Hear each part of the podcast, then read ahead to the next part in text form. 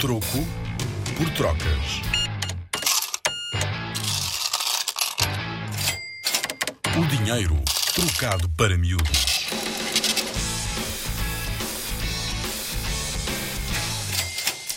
Alguma vez reparaste nos risquinhos e desenhos à volta das moedas? Esses risquinhos e desenhos têm um objetivo. São elementos de segurança e de acessibilidade. Os riscos de que estou a falar encontram-se em todas as moedas e estão marcados à volta do aro da moeda, no bordo. No bordo não encontramos apenas riscos.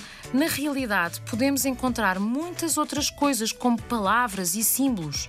Por exemplo, as moedas de 2 euros portuguesas têm sete castelos e cinco quinas gravadas no bordo. Não consegues ver?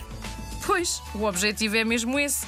É que estes sinais são ao mesmo tempo um elemento de segurança e servem para ajudar os cegos e quem vê muito mal a distinguir que moedas têm na mão, através do toque.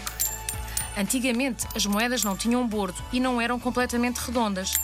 Por isso, algumas pessoas raspavam ou limavam-nas para tirar pedaços do metal, especialmente se as moedas fossem de ouro ou prata.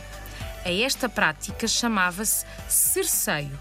Se juntasses muitos bocadinhos, podias acabar por fabricar uma nova moeda.